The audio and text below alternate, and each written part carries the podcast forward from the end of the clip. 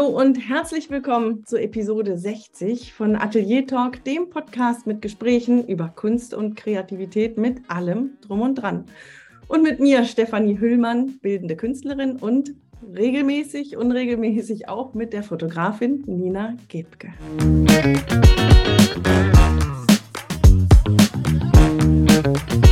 Ja, Nina ist heute nicht bei mir und das heutige Thema dreht sich rund um Ausstellungen. Dafür habe ich einen ganz besonderen Gast eingeladen. Frederik Poppe ist heute hier und wir sprechen über unsere Ausstellung, die wir kürzlich gemeinsam hatten. Aber wir wollen auch so ein bisschen in die, in die Vogelperspektive und wollen mal schauen, was ist alles so notwendig bei Ausstellungen, worauf muss man achten, worauf äh, muss man vielleicht auch nicht achten. Und bei Ausstellungen ist es ja meistens so, dass man sehr viel vorher machen muss. Man muss die Ausstellung planen, die Bilder fertig machen, man muss Werbung machen, Plakate erstellen vielleicht, Kataloge und so weiter und so fort. Und wir ziehen es eben genau andersrum auf. Wir hatten gerade diese Ausstellung gemeinsam und schauen jetzt gemeinsam auf diese, diese, diesen Event, den es da gab und reflektieren das ein bisschen. So, erstmal genug zum Thema geredet. Jetzt erstmal ganz herzlich willkommen, Frederik Poppe, beim Atelier Talk. Ja, danke, dass ich hier sein darf.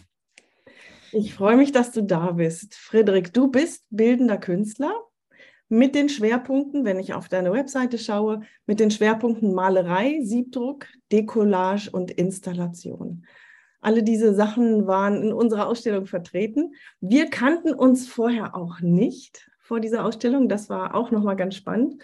Und du arbeitest im Großraum Berlin, in Belitz-Heilstätten, ganz genau. Und das ist bestimmt noch nicht alles, was es über dich zu sagen gibt. Ich fange mal, ich fange mal ganz vorne an. Ich frage unheimlich gerne diese, diese Frage, warst du schon immer ein dieses Kind, dieser kleine Junge, der unheimlich gern gemalt und gezeichnet und gebastelt und vielleicht Musik gemacht hat und bist da vielleicht auch unterstützt worden? Oder wie, wie fing es bei dir an? Also ja, den ersten Teil der Frage kann man schon mit Ja beantworten. So, so wird mir berichtet aus einer Zeit, an die ich mich selbst nicht mehr erinnere, dass ich eben wirklich immer sehr gern gestaltet habe und vorwiegend irgendwie auch Dinge, über die ich dann was erzählt habe als kleines Kind. Und äh, mein Umfeld hat das, fand das faszinierend, aber hat eigentlich auch gar nicht so richtig verstanden, in welchen Sphären ich da unterwegs bin. Ähm, die Unterstützung, die ich erfahren habe, äh, ist, ich denke, vor allem die Freiräume gehabt zu haben. Also ich habe jetzt sicherlich auch mal irgendwie einen, einen Malkurs bekommen, irgendwie bei irgendeinem Jugendprojekt und hatte auch irgendwie das Glück, eben ein Musikinstrument äh, mal eine Zeit lang lernen zu können, aber nicht übermäßig. Also ich hatte da wenig Druck. Aber ähm, es gab eben in, in meiner Kindheit ziemlich viel Freiräume für sowas. Da hieß es eben immer, raus aus dem Haus in, in Wald und äh, wenn es dunkel ist, dann seid ihr zurück. Und da hat man natürlich irgendwie dann Dinge gebaut und gemacht und sich auf irgendwelche allerhand Abenteuer begeben und kreative Lösungen für selbstgemachte Probleme gefunden. Du hast gesagt, das war auch eine Zeit, an die du dich nicht mehr erinnern kannst. Was sind denn so deine ersten Erinnerungen? Kannst du dich an einen, einen, Gegenstand oder etwas erinnern, was du kreiert hast, auf das du vielleicht stolz warst und was heute noch irgendwie in deinem Kopf vorhanden ist? Ich habe ja mal als Künstler ein Erinnerungsprojekt gemacht. Und ah. zwar habe ich die Zeit untersucht vor meiner ersten Erinnerung. Meine allererste Erinnerung in meinem Leben lässt sich sehr, sehr gut festlegen, weil wir in der Zeit im Ausland gelebt haben und das wirklich sehr, sehr eindeutig sich terminieren lässt. Aber das war keine künstlerische Aktion, sondern ich habe mir einen Bügeleisen auf die Hand gestellt und das war eine schmerzhafte erste oh. Erinnerung oh. im Alter von drei. Aber die ersten Dinge, an die ich mich erinnere, waren also damals war ja irgendwie so, so eine vielleicht der ersten Lego-Wellen, als ich irgendwie ein kleines Kind war. Und ich hatte dann, dann ja, das Glück, dann irgendwie dann auch mal dort Material zu haben. Das war nicht unbedingt überall der Fall. Also es war nicht so wie heutzutage, dass die Kinderzimmer eben voll waren mit ganz vielen solchen Möglichkeiten, wo man Dinge ausprobieren und stecken konnte. Aber ähm, damit habe ich ganz gerne irgendwelche Fahrzeuge gebaut, vielleicht in einem Alter von fünf oder sowas. Und ähm, die mussten immer ganz noch fantastischer sein mit allen möglichen Klimbim eben dran. Und ähm, ja, das ist eben so etwas, was, wo meine Mutter eben dann auch immer gesagt und dann hat er irgendwie das gebaut und was dazu erzählt. Und ich habe wirklich nur Bahnhof verstanden, aber ich habe trotzdem gerne zugehört. Und die Vorlagen haben dann wahrscheinlich nicht ausgereicht. Also die, ähm, die, die Vehikelvorlagen von Lego. Weiß es gar nicht, ob es das damals schon gab, aber ich habe dann eigentlich, das habe ich sowieso nie so gern gemacht, nach einem mhm. Bauplan zu bauen, sondern lieber mhm. eigene Dinge eben überlegt. Und wann ging das dann bei dir los, dass du gesagt hast, ich möchte auch beruflich in die, in die künstlerische Schiene gehen? War das ziemlich früh festgelegt und sind deine Eltern auch aus, aus dieser beruflichen Richtung? Nein, gar nicht. Also ich habe jetzt im Elternhaus da wenig irgendwie so eine Linie im professionellen Bereich. Es gibt in der Familie durchaus eben so im Handwerk so einiges. Ne? Also da hat man schon in der Familie so ein, einige Menschen, die eben mit, mit Holz gearbeitet haben, bis hin zur Urgroßelternebene, der Instrumentenbauer und sowas. So haben wir schon in unserer Linie. Aber ähm, für mich ist es tatsächlich... Ähm, ich habe immer gerne gestaltet, aber im Alter von etwa 13, 14, ähm, da war ich überzeugt, einen kreativen hm, Beruf nachzugehen. Das war eher angewandt bei mir gedacht. Ich wollte so mehr in die Richtung Grafikdesign gehen. Aber das stand fest und das habe ich dann eigentlich auch nicht mehr verändert. Ich habe dann tatsächlich auch im späteren, also nach Schulabschluss, dann ähm, eine Ausbildung begonnen als Grafikdesigner, aber dann gemerkt, wie die Realität dann dort aussieht, also wie die Praxis eben auch aussieht und dann irgendwie gesehen, dass ähm, für mich das ein bisschen zu wenig frei war. Also zu, zu sehr dann eben eben so ähm, ja, auftragsgebunden und man, man, man, muss sehr oft eigentlich den, den äh, Entwurf, den man selbst am schönsten fand, verwerfen, weil eben die Kundenmeinung dann in eine andere Richtung irgendwie ging und dann habe ich diese Ausbildung abgebrochen. Ah, und bist gleich dann in, danach in die freie Kunst gegangen? Und habe dann, ja, genau, mich dann, dann halt so Mappen erstellt und für Kunstakademien beworben. Und auch das hat bei mir irgendwie ein bisschen länger gedauert. Also ich habe das nicht beim ersten Anlauf geschafft. Und ähm, ja, irgendwann mal hat es dann funktioniert, dann die Zulassung zur Kunstakademie zu bekommen. Und danach war dann eben so dieser Weg, in dem man eben auch ähm, ja, sehr viele freie künstlerische Anteile eben hatte. Ja. Ich kann mir vorstellen, dass das, ähm, du sagtest ja, dass du mit 13, 14 wusstest, du möchtest das machen, was ich als ziemlich früh empfinde. Also ähm, ich kenne viele, die mit Mitte 20 immer noch am Suchen sind. Mit 13, 14 den Weg zu wissen, finde ich früh. Und dann, wenn du sagst, mehr, mehr, mehrere Anläufe gehabt, ähm, war das eine frustrierende Zeit für dich oder hat dich das ange, angespornt? Beides eigentlich. Also dieses, diese erste Welle der, ähm, der Mappen, die entweder nicht angenommen wurden oder man war dann zur Prüfung zugelassen bei der Kunstakademie und hat dann die nächste Hürde nicht genommen. Also bei mir gab es eigentlich so im ersten Durchgang, ich habe dann mit ein paar Mappen äh, versucht. Ähm, das war äh, extrem frustrierend.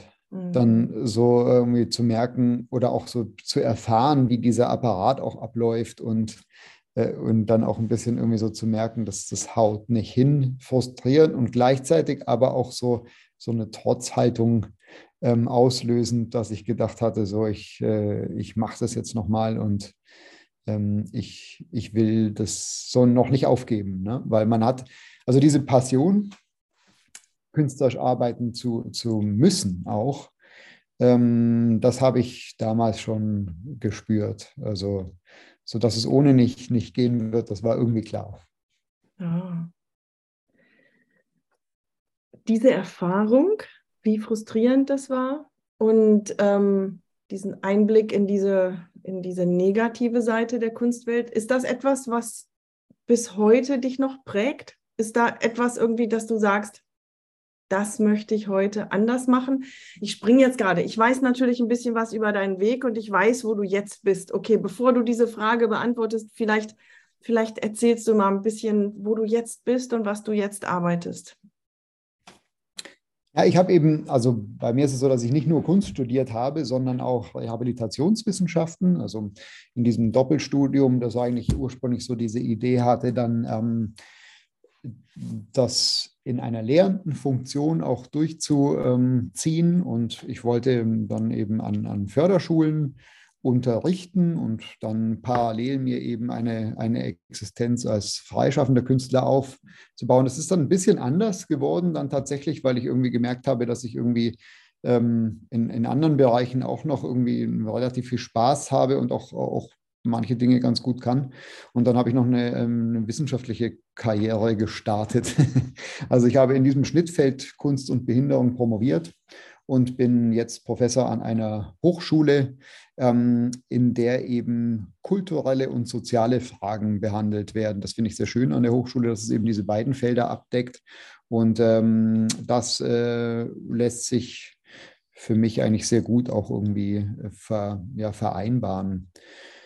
Ähm, was, was so Frustrationserlebnisse eben sind, da kann ich eigentlich nur sagen, dass es manchmal Punkte gab, an denen ich dann so Weichenstellungen vorgenommen hat und auch dann irgendwie gemerkt habe, wenn irgendwie was zu frustrierend war, dann mache ich das eben nicht mehr weiter. Also zum Beispiel auch so äh, vielleicht mal eine unschöne Erfahrung mit einem Galeristen oder sowas, wo man dann gesagt hat, nee, das, dann breche ich die Kooperation ab und versuche es lieber ohne als dass ich da eben mich da so gängeln lasse in eine, in eine, Richtung, die mir vielleicht jetzt nicht liegt. Das gab es schon auch immer mal wieder. Und ich denke, das gibt es bei vielen Künstlerinnen und Künstlern, dass sie eben dann da bestimmte Erfahrungen machen, wo man merkt, der Kunstmarkt oder der Kunstbetrieb, der ist ja nicht immer, der ist ja nicht immer nett zu einem. Mhm. Mhm. Ja. Du bist also neben deiner Lehrtätigkeit, aber auch als freier Künstler sehr aktiv, habe ich so den Eindruck. Ne? Richtig, oder? Ja, mal mehr oder mal weniger, weil natürlich die Hochschule bestimmte Phasen hat, die das gar nicht zulassen, in denen man eben frei künstlerisch arbeitet.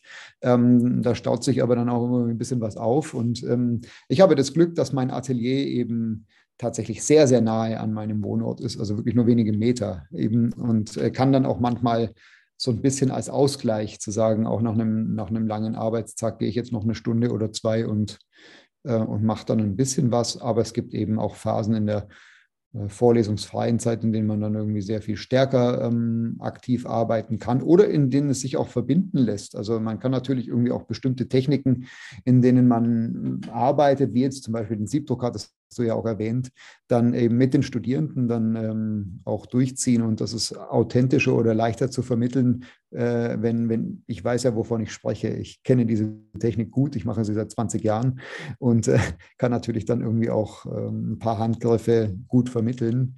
Und das finde ich irgendwie auch ganz spannend. Natürlich ist die Arbeit mit, den, mit Studierenden in dem Bereich was anderes und vielleicht nicht ganz so produktorientiert wie mein eigenes künstlerisches Arbeiten aber der Prozess hat dann doch viele Parallelen. Hm. Jetzt hast du dein Atelier erwähnt, das ja wirklich wunderschön ist und sehr besonders. Und ich würde mich freuen, wenn du es bitte mal beschreiben könntest. Ja, mein Atelier ist, ein, das, ist ganz spannend. Das ist ein äh, historischer Ort. Also ähm, es war früher ein, ähm, ein Maschinenraum von einem Krankenhaus, in dem ich arbeite. Und in diesem Maschinenraum wurden eben, äh, wurde ähm, aus dem Heizkraftwerk die, ähm, das warme Wasser umgeleitet und äh, durch, durch Pumpen eben verteilt in diesem Krankenhausgebäude. Und das Atelier, also so ein äh, Maschinenraum könnte ja eigentlich auch ganz klein gestaltet sein, aber das war damals eben eine, ähm, eine Technologie, die es, soweit ich weiß, erstmals in Europa gab, Kraft-Wärme-Kopplung. Und da kamen dann eben Menschen auch von weit her gereist und wollten sich das ansehen. Und deshalb war das so ein bisschen eine Mischung aus Maschinenraum und Showroom. Also der hat eine Höhe von 5,70 Meter das, äh, und, und hat so ähm, ursprünglich so Balkonkonstruktionen gehabt, damit man sich dann diese Maschinen auch ansehen sehen kann. Und diese Deckenhöhe kommt mir sehr entgegen. Ich habe da eine Galerieebene einbauen lassen oder auch zum Teil auch selbst dann gebaut, ähm, um oben eine Trockenebene zu haben, in der ich dann zeichnen oder am Computer arbeiten kann und in dem unteren Bereich ähm, malen und drucken kann, wo dann irgendwie die Dinge eben auch, dann ist es auch egal, wenn dann mal was auf den Boden tropft. Und trotzdem habe ich in Teilen des Ateliers eben noch diese hohe Deckenhöhe und ich ich bilde mir auch ein, dass es kreativitätsfördernd ist, wenn man hohe Decken hat. Ich weiß nicht, kann nicht genau beschreiben, warum, aber irgendwie arbeite ich in hohen Räumen irgendwie besser. Das ist spannend. Da muss ich mal, da muss ich mal drauf achten. Also echt, also du meinst die Deckenhöhe tatsächlich jetzt im Gegensatz zur, zur Größe des Raumes ist vielleicht nochmal ausschlaggebend? Also nicht nur, nicht nur, wenn es, ja, also das ist spannend, da muss ich selber mal drauf achten. Also natürlich ist ja eine, eine kreative Arbeitsatmosphäre immer anregend. Also ich mhm. glaube, jetzt zum Beispiel, das, das weiß ja jeder, der künstlerisch arbeitet, ähm, wenn man, wenn man äh, anregende Materialien hat oder die einfach verfügbar sind. Also die Dinge, mit denen man arbeitet, wenn die in der Nähe sind und man sie sich nicht immer erst stundenlang aufbauen muss eben. Und man kann auch was stehen lassen. Also ich kann äh, mein, mein Werk wenn es in einem unvollendeten Prozess ist, ja einfach stehen lassen und am nächsten Tag weiterarbeiten. Und ich glaube, Künstlerinnen und Künstler die eben so eine ähm, Situation haben, ähm, dass sie irgendwie, weiß ich nicht, dann abends alles wegräumen müssen, weil sie im gleichen Atelierraum übernachten müssen und sowas. Das habe ich auch hinter mir, ja, diese Phase. Aber das finde ich äh, produktionshemmend auch äh, in irgendeiner Form. Also das glaube ich, die, die Atmosphäre, die man hat, die macht schon was aus. Und irgendwie, also zumindest ist es bei mir so, aber ich habe auch schon mit anderen Menschen gesprochen, die, äh, die da so ähnlich denken ist, es, ist die, Höhe, die Höhe des Raumes, ähm, finde ich, günstig. Sehr also spannend. Also da, ja. vielleicht Aber haben die Gedanken dann Platz oder ich weiß es auch nicht. Ja, vielleicht, genau. Ähm, das wäre meine nächste Frage gewesen, ob du schon, schon immer sehr viel Platz hattest für deine Arbeit. Aber du hast es gerade in einem Nebensatz selbst beantwortet. Du kennst also auch die Situation, beengt zu sein und äh, keine Ahnung, einen halben Küchentisch zu haben, der dann abends auch noch leergeräumt werden muss, ja? Ja, also ähm, so ganz schlimm war es nie, dass ich irgendwie so überhaupt keinen Platz eben hatte. Es gab schon irgendwie immer Gelegenheiten, aber ich habe zum Beispiel schon teilweise eben in äh, geteilten Ateliers dann irgendwie gearbeitet und das sehr begrenzt war. Und dann muss man sich ja schon arrangieren, was ja auch äh, ist ja auch schön, ne, dass man dann irgendwie dann vielleicht auch in einer Form zusammenarbeiten kann. Aber ähm, so dieses gerade irgendwie die Dinge nicht stehen lassen zu können oder ich arbeite auch sehr gerne an mehreren Werken parallel. Mhm. Und ähm, das ging bei mir früher nur bedingt. Und mhm. das finde ich jetzt, ja, habe ich jetzt schon zu schätzen gelernt, dass man irgendwie die dann auch an mehreren Dingen parallel arbeiten kann und die trotzdem noch den Platz finden. Mhm.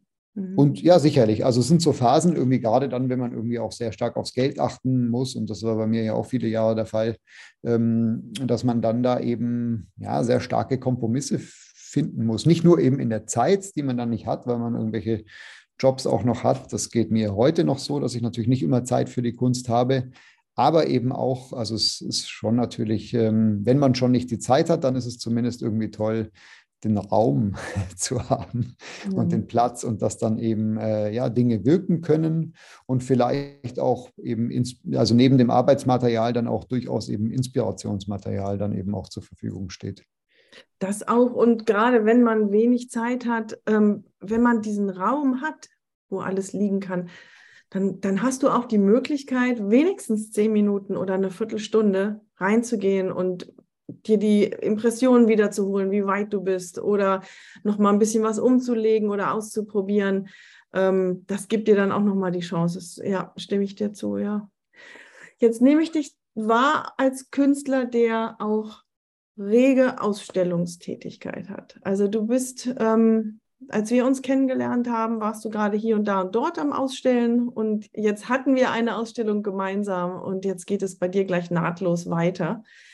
Ähm, Frederik nickt. Lass uns doch mal reinschleichen in dieses, in dieses Thema Ausstellungen. Ähm, warum sind Ausstellungen wichtig für dich persönlich? Also ich habe es vor allem gemerkt, dass ich eben keine hatte, warum es wichtig ist. Das ist äh, im Moment schon auch so, dass sich da gerade so ein bisschen ein Stau auflöst. Also ich habe wie sehr viele Künstlerinnen und Künstler in der ähm, nach dem ersten pandemiebedingten Lockdown im März 2020 eben dann ähm, lange geplante ähm, Ausstellungen absagen müssen. Ja, das äh, war dann so, das kennen wir ja alle. Und dann gab es irgendwie zwei Jahre lang so gut wie nichts. Und ähm, glücklicherweise, obwohl manche wirklich auch nicht verschoben, sondern abgesagt wurden, ähm, kam dann jetzt vor allem dieses Jahr dann eben gab es die Möglichkeit, dann bestimmte Dinge auch nachzuholen. Dann häuft sich das jetzt. Also im Moment ist es wirklich so ein bisschen so ein ähm, eine Ausstellung abbauen, die nächste sofort wieder aufbauen. Ähm, und äh, also das ich fand früher, fand ich das vor allem wichtig, eine Ausstellung zu haben, um eine Deadline zu haben. Also das war tatsächlich ah. so eine äh, lange Zeit ein ganz, ganz wichtiger Faktor, dass man dann bestimmte äh, Werke auch mal fertig bekommt. Ich habe ganz gerne Sachen angefangen und dann irgendwie auch sehr lange wirken lassen und zu sehen, ach, da mache ich da noch mal was und so. Und dann war so immer so dieses niemals fertig werdende Bild. Ähm, und dann wusste man eben, die Ausstellung kommt und der würde ich das dann eben zeigen. Und das war für mich auch eher förderlich, dann irgendwie zu wissen, es ist eine von mir selbst gesteckte Deadline, weil ich äh, entschieden habe, dass ich eben bis zu der Ausstellung eine Werkserie eben komplett zeigen möchte. Aber äh, heutzutage habe ich tatsächlich, da bin ich ein bisschen disziplinierter und es funktioniert auch ohne ähm, diese Deadlines ganz gut, dass die Werke fertig werden. Was ich aber trotzdem ganz gut finde, ist eben Werkzyklen im Gesamten zeigen zu können. Also ich finde, es ist vor allem interessant, eine Ausstellung zu machen, wenn, ein, wenn man ein, zwei oder vielleicht auch drei Werkzyklen zeigen kann, manchmal auch alte Werkzyklen und die wieder in einen neuen Kontext präsentieren kann. Das finde ich, finde ich sehr günstig. Und dann, also erstens es mal selbst zu sehen, ähm, statt eben nur irgendwie das Werk, an dem man im Moment arbeitet, eben diesen ganzen Zyklus und acht, neun oder zehn Werke dann eben aufhängen zu können, die eben auch in Bezug miteinander treten, aber andererseits dann eben auch damit in Interaktion mit dem Publikum zu gehen. Also ich finde es immer sehr ähm, interessant. Auch ich kann natürlich eben auch ein paar Sachen dazu sagen zu den Werken, aber viel interessanter finde ich eben ähm, die Interpretation ja auch anderen zu überlassen und eben zu sehen, was, was sehen denn die Menschen in den, in den Werken. Und das ist höchst unterschiedlich. Und mhm. da finde ich das manchmal schon auch, also für mich auch sehr bereichernd, dann eben zu sehen, man kann auch das und das daran sehen oder das so ein bisschen konstruktivistisch eben, also wo knüpft man irgendwie an seine eigenen Erinnerungen und Erfahrungen an, wenn man das Werk sieht, was macht es mit einer Person? Und ähm, das funktioniert besonders gut in, ähm, in Ausstellungen, weil man sich ja dann auch, ähm, weil man dann ja auch Zeit in die Präsentation gesteckt hat. Mhm. Also man mhm. präsentiert die Werke dann ja auch nochmal in einer anderen Form als jetzt in einem Arbeitsraum.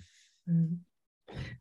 Also das waren jetzt quasi zwei Punkte. Das eine so als Anschub, um, um wirklich fertig zu werden und das andere ist eben der Austausch mit den Menschen der ja sonst, ja klar, du sitzt dann da alleine in deinem Atelier sehr, sehr, sehr viel, vielleicht nicht immer nur, aber eben, dass dann geballt die Menschen kommen und mit einem sprechen oder man vielleicht auch mal ein Gespräch vor einem Bild belauschen kann und ähm, das ist super bereichernd, ja, finde ich auch. Da, ja, da kann ich mal kurz noch einhaken. Das Künstlerdasein hat ja da zwei Extreme eigentlich, bringt es auch sich mit, insbesondere bei bildenden Künstlern häufig. Also genauso diese, diese einsame Zeit, in der man ähm, allein mit, äh, indem ich allein mit meinem Bild bin und da eben ja wirklich auch äh, ja im Prinzip auch diese Zeit auch nutzen muss mit, mit, mit mir und dem Bild. Das ist vielleicht auch gut, dann über bestimmte Dinge auch nachdenken zu können oder eben ähm, solche Prozesse zu haben. Und dann andererseits diese Ausstellungszeit, die ja häufig dann eben das genaue Gegenteil ist. Also mit sehr, sehr viel ähm, Interaktion verbunden und mit, mit vielen Menschen eben ähm, also das gemeinsam zu betrachten. Und ich genieße eigentlich beides, muss ich sagen. Mhm. Das ist dieses auf der Bühne stehen dann auch noch so ein bisschen. Ne? Das, ist, das ist etwas, an das ich mich persönlich ein bisschen gewöhnen muss.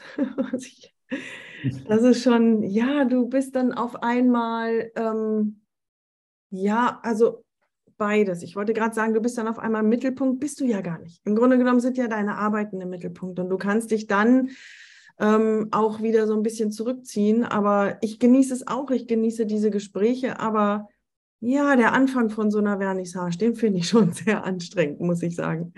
Wie war denn das? Du hast ähm, diesen Punkt genannt ähm, damals, dass, dass es für dich die, eben dieser Anschub war, die Arbeiten fertigzustellen. Wie war das denn dann für dich? Hattest du auch diese Hemmschwelle dann, die Sachen zu zeigen? Oder war das gar nicht für dich da? Weil ich kenne Personen, die das sehr weit hinausschieben, noch, noch mal ein Jahr und noch mal ein Jahr, bis sie dann Sachen zeigen und es einfach gar nicht möchten. Und bei manchen bin ich auch der Meinung, dass es vielleicht nie rauskommt. Hattest du diese, dieses Gefühl am Anfang? Hm, ich glaube, bei, bei, mir ist der Zweifel eigentlich auf einer anderen Ebene. Also so, ähm, ich habe das dann vorher tatsächlich, also so, dass ich dann häufig den Zweifel habe, ist das, ist das Werk jetzt vollendet?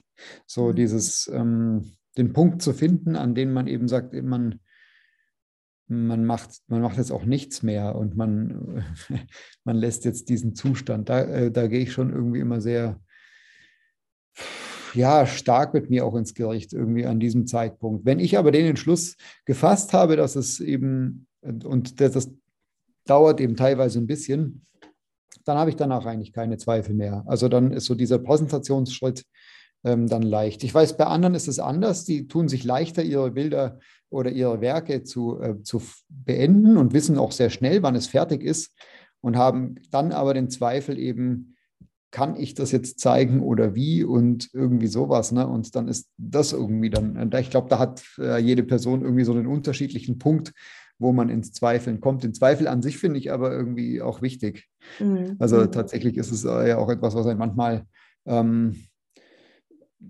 ja auch, auch noch reflektieren lässt und äh, dann da nochmal irgendwie so eine Schleife machen lässt, die ganz günstig sein kann. Sagt dann dein Bauchgefühl dir, so jetzt ist es fertig? Ist das irgendein Gefühl im Hinterkopf oder wie entscheidest du das? Ja, ich wünschte, es wäre so, ja, aber tatsächlich ähm, häufig leider nicht. Manchmal muss man irgendwie dann auch, ähm, deshalb sage ich ja, ich arbeite auch gerne an mehreren äh, Werken parallel. Wenn sie zur gleichen, insbesondere wenn sie zur gleichen Serie gehören, dann geht das ganz gut. Ähm, und ich lasse dann auch mal ein Bild in Ruhe und äh, verwende dann mal ein bisschen Zeit und überlege eben dann tatsächlich, muss dann da noch was sein. Und dann kann es wirklich sein, dass man irgendwie an einem anderen Bild arbeitet und dann eventuell noch so die zündende Idee erhält, wie dann so der letzte Schliff gemacht wird. Aber ich, ich wünschte, ich hätte das, der Schritt würde bei mir irgendwie noch so ein bisschen klarer sein. Also es wird besser mhm. im Laufe der Zeit, aber das ist immer, äh, immer tatsächlich noch so ein Punkt, ja. Bist du dann auch einer von den Künstlern, die dann sogar nach einer Ausstellung oder gegebenenfalls auch noch nach Jahren dann nochmal den Pinsel ansetzen? Das habe ich ganz selten gemacht, aber ah, ja. es gab so eine Situation auch schon.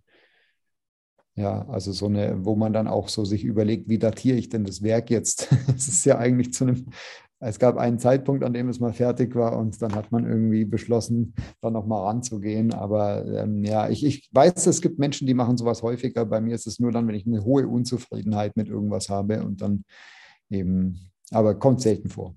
Also ich kenne das nämlich auch gut. Und genau das, das ist witzig, dass du das sagst. Wie datiere ich das jetzt? Ganz genau.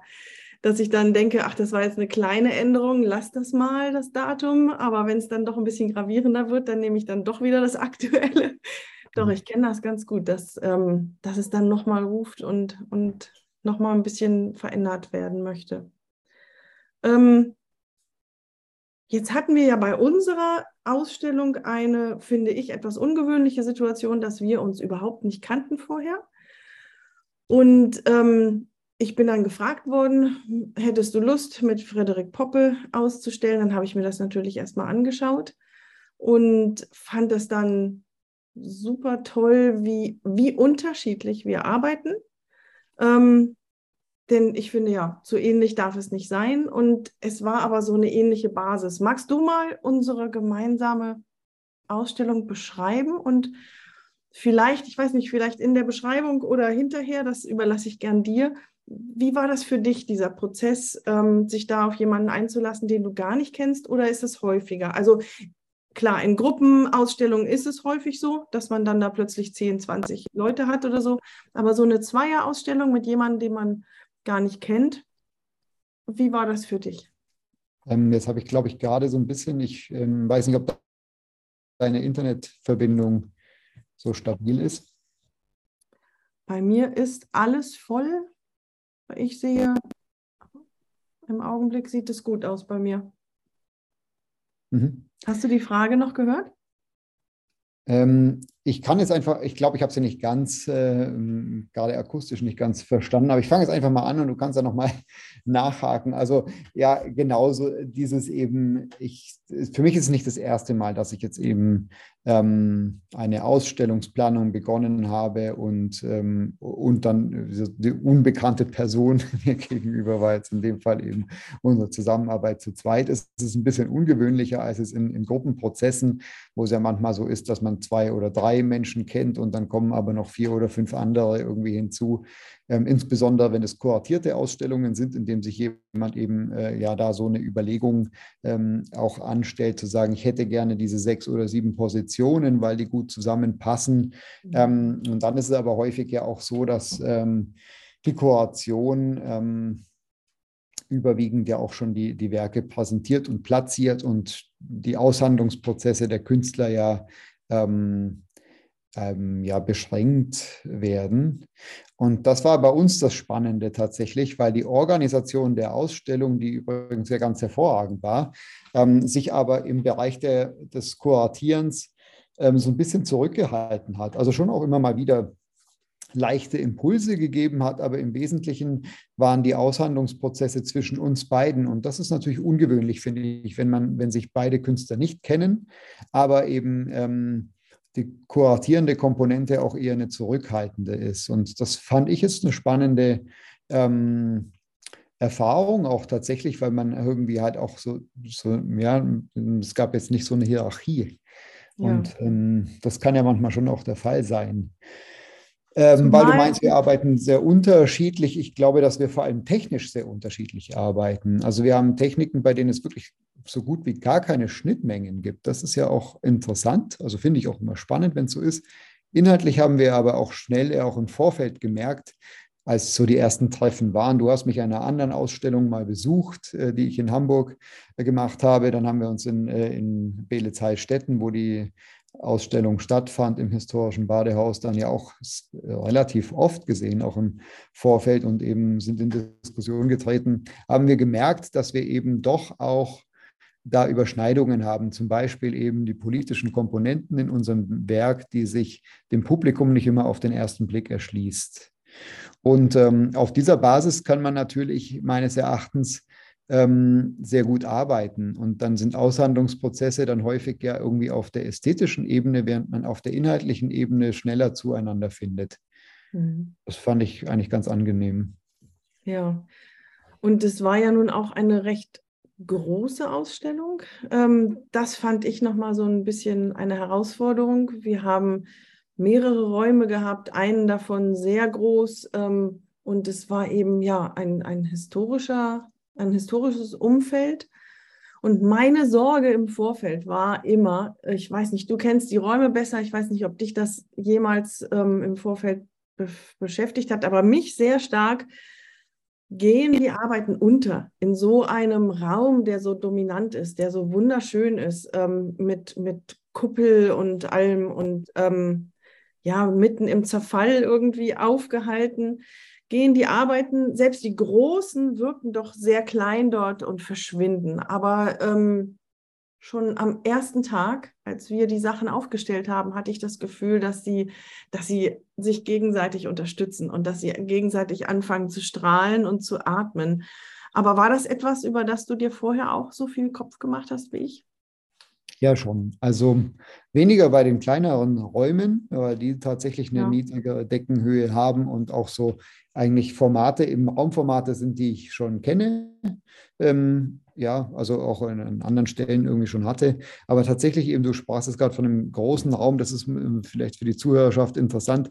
Das ist das historische Badehaus, das äh, eine unglaubliche Deckenhöhe eben hat, die fast schon, ja, wie, wie so ein, ähm, ein Kirchenbau wirkt, ja, durch eben ähm, Kuppelaufbau und äh, auch unsere größten Werke, wir hatten so den Eindruck, dass sie geschrumpft sind, wenn sie in den Raum eben reinkamen. Und da hatte ich im Vorfeld schon so Bedenken. Und ich glaube auch, dass man, ähm, man könnte in diesem Raum sogar noch größer denken und das würde sogar noch größere Formate vertragen. Meines Erachtens haben wir es ganz gut gelöst, eben durch eine, ja, eine sehr klare Hängung und eben genau, es ist eben nicht ähm, darauf, also das nicht zu stark zu, zu, also zu überfrachten, das wäre wahrscheinlich der falsche Weg gewesen, sondern trotzdem eben eine gewisse Reduktion irgendwie mit reinzubringen. Aber da hatte ich schon so Bedenken, es eben ähm, nicht, ob wir das stückzahlmäßig füllen, da war ich eigentlich überzeugt, dass es hinhaut, mhm. sondern tatsächlich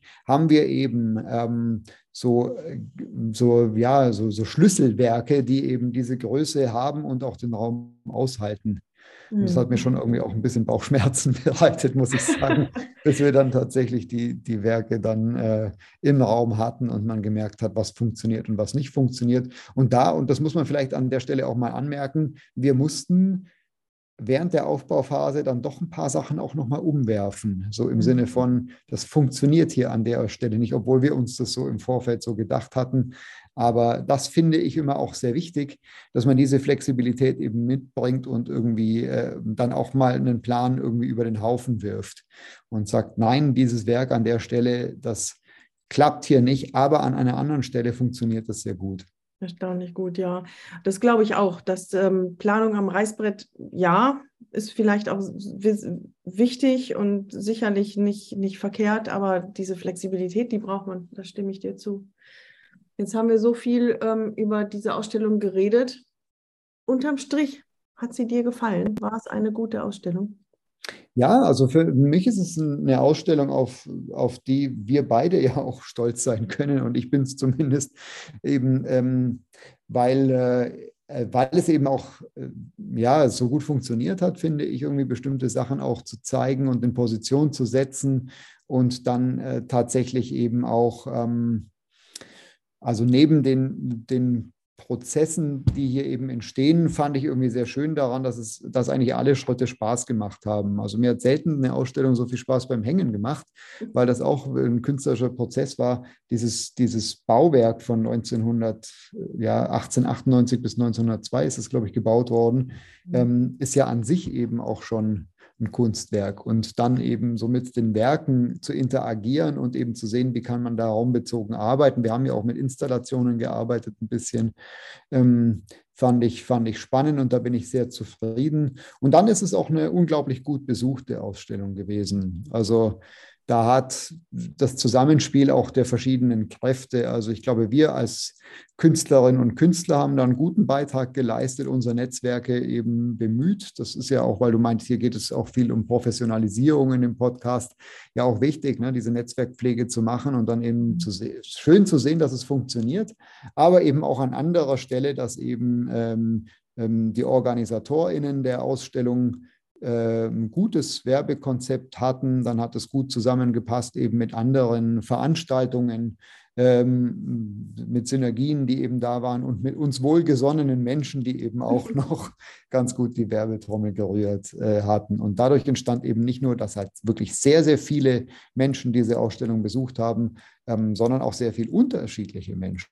Ja, das war irgendwie auch sehr schön zu sehen, was da so für eine Mischung im Publikum ähm, ja auch ähm, ja, sich das auch angesehen hat. Ja, das ist, das ist richtig schön. So ausführlich haben wir über die Ausstellung noch gar nicht gesprochen. Es ist total schön, das von dir so zu hören und da habe ich eigentlich gar nichts mehr zuzufügen. Doch vielleicht noch, du sagtest, das Hängen hat so viel Spaß gemacht und es war eben auch ein kreativer Prozess. Und ähm, ich weiß nicht, ich bin hinterher angesprochen worden, dass ich so versunken war und immer wieder mit meinen Bildern hin und her gelaufen bin. Ich habe anscheinend nicht mehr hochgeguckt, ich habe nicht mehr gegrüßt. Ich war sowas von in der Arbeit drin. Ähm, das kenne ich wirklich eigentlich nur so, wenn ich eben kreativ an der Leinwand bin. Aber das ist dann ein echter kreativer Prozess gewesen, der viel, viel Spaß gemacht hat. Und nebenbei bemerkt, auch mit dir hat das wirklich viel, viel Spaß gemacht ähm, mal ein bisschen eine Etage höher. Was macht denn eine gute Ausstellung aus für dich? Oder, nee, nee ich stelle die andere Frage gleich noch. Was, was ist eine gute Ausstellung für dich? Kannst du das formulieren?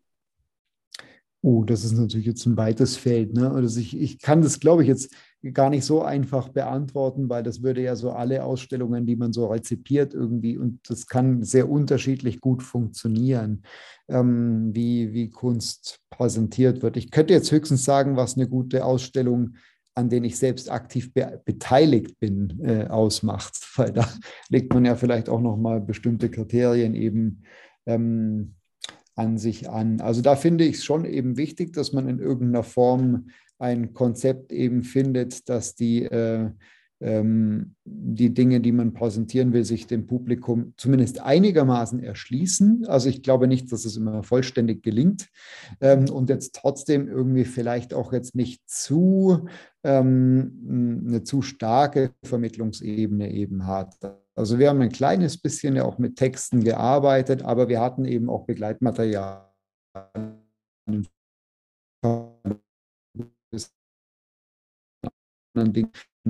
eben Kontextinformationen, auch äh, insbesondere jetzt bei der Eröffnung Informationen ähm, wir waren beide auch anwesend und teilweise auch ansprechbar für manche Gruppen und konnten dann da eben auch noch äh, in den direkten Dialog eben gehen. Ähm, was eine gute Ausstellung für mich ausmacht, ist einerseits auf der Präsentationsebene, dass sowas eben funktioniert, dass eben die Werke ineinander, ähm, ähm, aufeinander in Beziehung treten können und man eben Werkserien nicht nur in sich stimmig präsentieren kann, sondern sie eben auch mit dem Raum und mit den anderen Werken in Bezug setzen kann. Also insbesondere, wenn man mit anderen Künstlern und Künstlern ausstellt.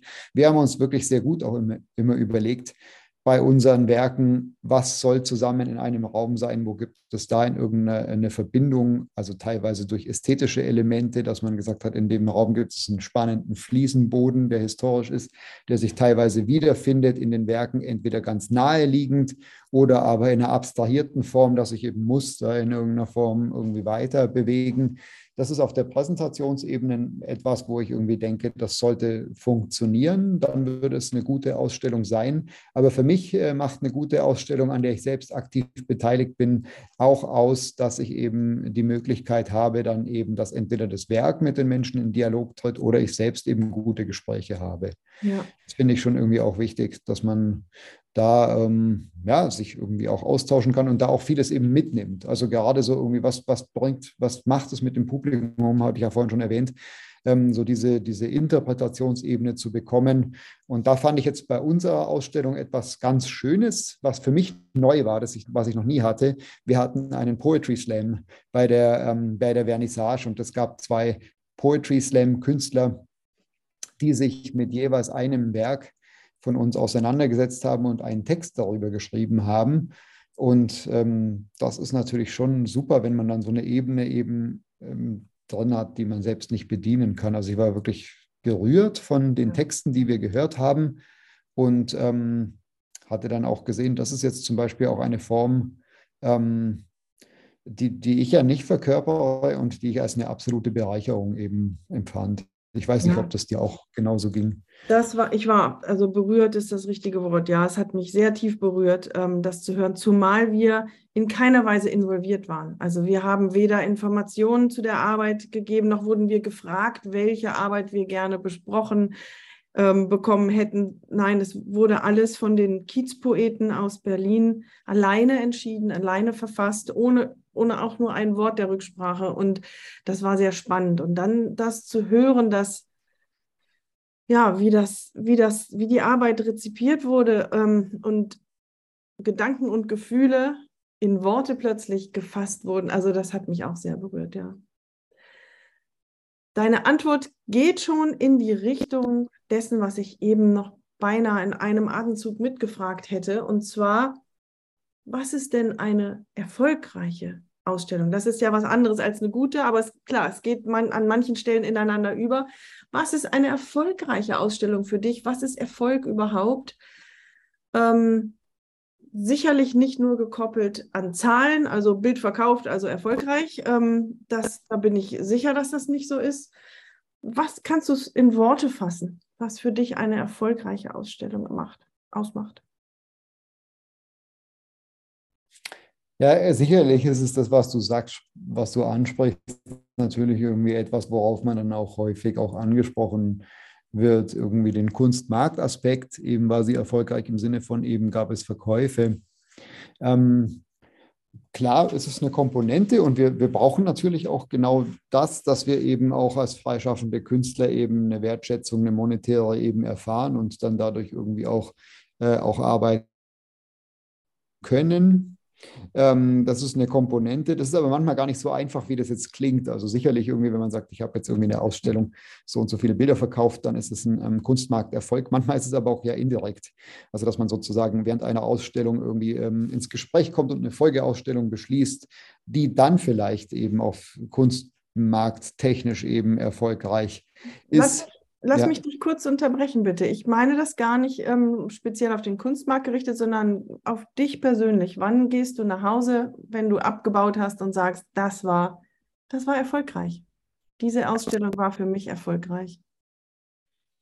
Hm, also für mich ist ähm, der, der Kunstmarktaspekt ähm, schon auch wichtig, aber tatsächlich Einer, nicht okay. unbedingt bei einer Ausstellung an sich, sondern das wäre jetzt eher so rückblickend auf das Jahr dass man irgendwie dann so sagt, äh, das hat dann so in der Summe schon irgendwie auch gepasst, dass der Aspekt eben bedient ist. Und ich freue mich natürlich über jeden Verkauf und, ähm, äh, und wir benötigen das ja auch. Und ne, so wie, wie eben die meisten Künstlerinnen und Künstler, dass man irgendwie über ähm, sich darüber auch Gedanken machen muss. Tatsächlich finde ich aber jetzt bei einer, bei einer Ausstellung an sich jetzt so betrachtet auch noch diesen Aspekt eben, das ähm, gesehen werden, das sichtbar werden, ähm, dass die Kunst wahrgenommen wird, eben von ähm, Menschen, die einem wichtig sind. Und das kann man ja irgendwie unterschiedlich definieren, äh, wer das eben sein kann. Und ähm, jetzt zum Beispiel am Beispiel der von uns gerade eben besprochenen Ausstellung da hatte ich jetzt auch eine große Bandbreite von äh, aus dem Personenkreis, die ich gerne bei den Ausstellungen dabei habe. Es waren jetzt nicht alle da, die man sich gewünscht hätte, aber sehr viele und auch sehr viele aus ganz unterschiedlichen Bereichen. Und Kunst kann dann Menschen in Kontakt bringen. Und das ist für mich auch ein, äh, so ein Aspekt, den ich unter Erfolg verbuchen würde, die soziale Komponente von Kunst, dass man Menschen zusammenbringen kann. Also dass ich zum Beispiel auch bei einer Vernissage, in der ja dann ganz viele Leute da sind, dann auch manchmal sage, ich ich ähm, stelle jetzt mal eine Person einer anderen vor, von denen ich denke, dass die auch was miteinander zu tun haben können, um dann selbst jetzt vielleicht auch mal mit anderen sprechen zu können. Aber dann entstehen auch so Netzwerke, manchmal auch Ideen und dann sind solche ähm, ja, über die Kunst kommen die Menschen dann ins Gespräch und sprechen dann vielleicht auch über andere Dinge. Das finde ich irgendwie auch noch einen unglaublich wichtigen Faktor. Eben, also sozusagen, was, was kann Kunst? Kunst kann manchmal eben auch genau solche sozialen Situationen eben ähm, erzeugen. Mhm.